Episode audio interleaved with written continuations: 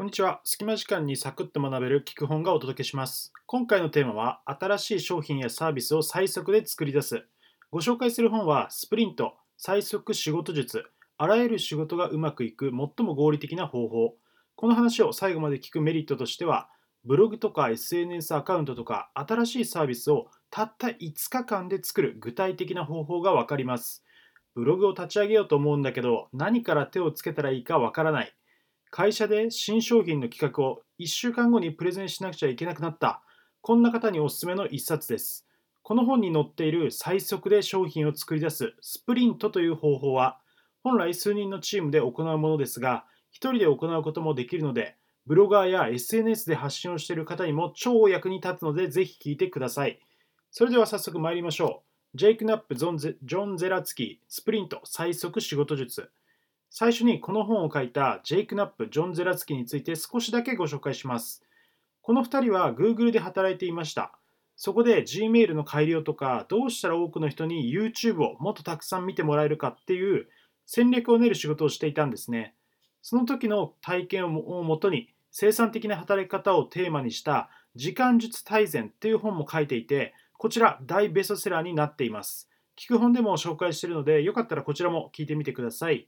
それでこの2人が Google で行っていた新しいサービスを最速で立ち上げる時のワークショップの方式がこれから紹介するスプリントなんです。あの Google がね、やってる仕事術ならまあ信頼できそうですよね。たった5日間で新しいサービスができちゃうスピード感めっちゃすごいと思います。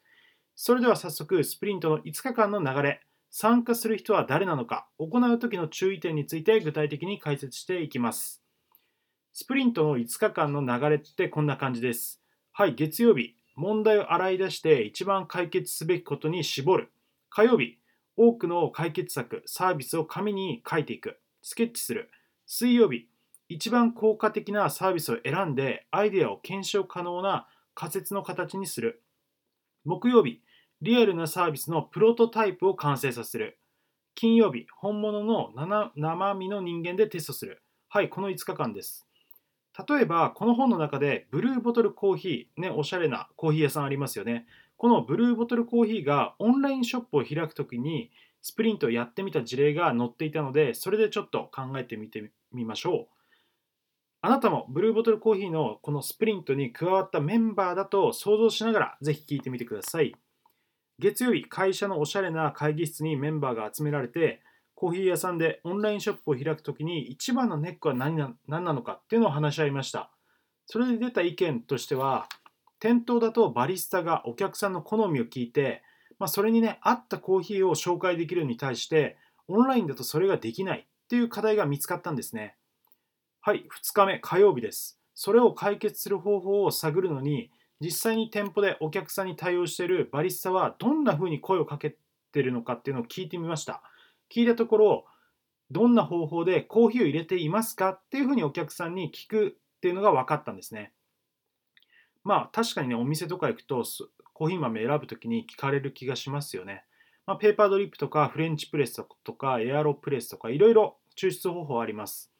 余談ですが、この間ね、あのお店で初めてエアロプレスコーヒー飲んでみたんですね。そしたらすごくまろやかでとっても美味しかったです。はい、余談でしたね。はい、水曜日、それを聞いって出たアイデアっていうのがオンラインショップのトップページにどんな方法でコーヒーを入れているかっていうね質問を用意してそれをクリックするとその入れ方に合ったコーヒー豆を紹介するっていう流れを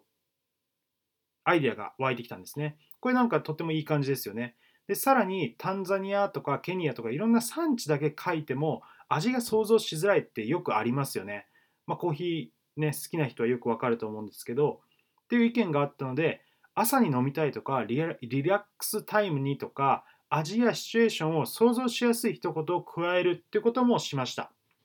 はい、木曜日、3日間で出たアイデアを集めて、オンラインショップのプロトタイプを完成しました。そして最終日の金曜日、5日目ですね、何人かのモニターを集めて、プロトタイプを使ってオンラインでブルーボトルコーヒーを買うっていう体験をしてもらい、フィードバックをもらいました。っていうね、こんな感じです。この5日間、すごいですよね。木曜日のプロトタイプを完成させるのが一番大変そうだなって思います。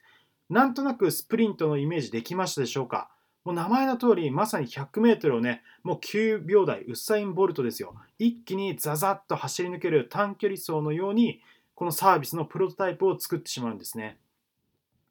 はい、次にスプリントに参加すべき人は誰かについてお話しします。結論的にはこんな感じです。決定者、チームを代表して決定を下す人、まあ、プロジェクトの最高責任者、財務の専門家、お金がどこから来てどこへ行くのかを説明できる人。3人目、広報の責任者。サービスね、PR する人。4人目、カスタマー業務の専門家。顧客と日常的に話す人。現場を知ってる人。まあ、店長的な方ですよね。はい。5人目、エンジニア。サイトやアプリの構築などができる技術屋さん。で、最後6人目、デザイン専門家。製品をデザインする人。なんかね、かっこいいですよね。専門家集団、ハッカーや鍵開けの専門家などが集まった銀行ごとのね、スペシャルチーム、オーシャンズイレブンみたいです。まあ、やっぱりこの6人が集まらないと、会議中に、いや、ちょっとこれはあの人に聞いてみないとわからないなとか、いや、私たちだけじゃ決定できないよねみたいな状況になってしまう、まあ、会議あるあるな状態になってしまって、決定できないってなってしまうので、こういうふうな各部門の専門家が必要なわけですよね。では最後にスプリントを行う時の注意点について2つお話しします。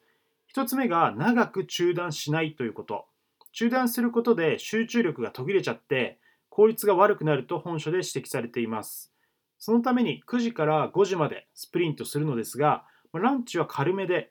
1時からっていうふうにして前半3時間、ランチ1時間、後半3時間っていうふうにしています。まあ、確かにね、お昼食べると急激に眠くなっちゃって午後生産性って低くなりますよね。なんか2時ぐらいって眠くなりますよね。だから私もこの時間にいつもコーヒー飲むんですけど、まあ、だからランチをね、ちょっと12時じゃなくて1時遅めにして、集中力が高い午前の時間を多めにとっています。2つ目の注意点は、人数はマックスで7人までということ。これ以上増えると話がまとまらなくなると言います。まあ、これ分かりやすいですよね。はい、以上、ここまで本書に紹介されていたスプリントについてご紹介しました。実はこの方法、スプリントはチームでやらなくても、これ1人で実施することも可能です。実際個人でブログを立ち上げるとか、電子書籍で本を作るとか、何か自分の商品を作るときって基本1人で作りますもんね。まあ、池早さんとか学さんとか、このビジネス系インフルエンサー、YouTuber は新商品を作るスピードがものすごく速いですよね。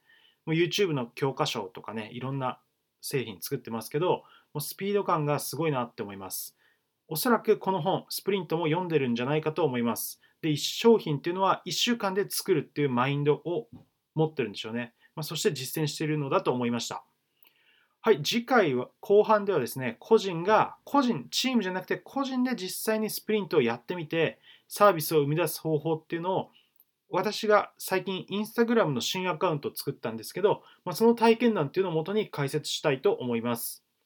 聞く本では、こうしたビジネス書の分かりやすい解説を YouTube のほかスタンド FM やヒマラヤなどラジオアプリで行っています。ラジオ配信のコツ、ラジオでうまく話すコツなども配信してますので、よかったらぜひフォローをお願いします。今回のも皆様のお役に立って幸いです。このスプリント読んでみてとっても良かったです。また、ジョン・ゼラツキーのですね、時間術大全、この本を読んで、スプリントが紹介されてたんで、こっちも読んでみたんですけど、あ、読んでみてよかったなっていうふうに思っています。次回後半もお楽しみに。今回は皆さんと一緒に勉強できてよかったです。それではまたお会いしましょう。聞く本がお届けしました。どうもありがとうございました。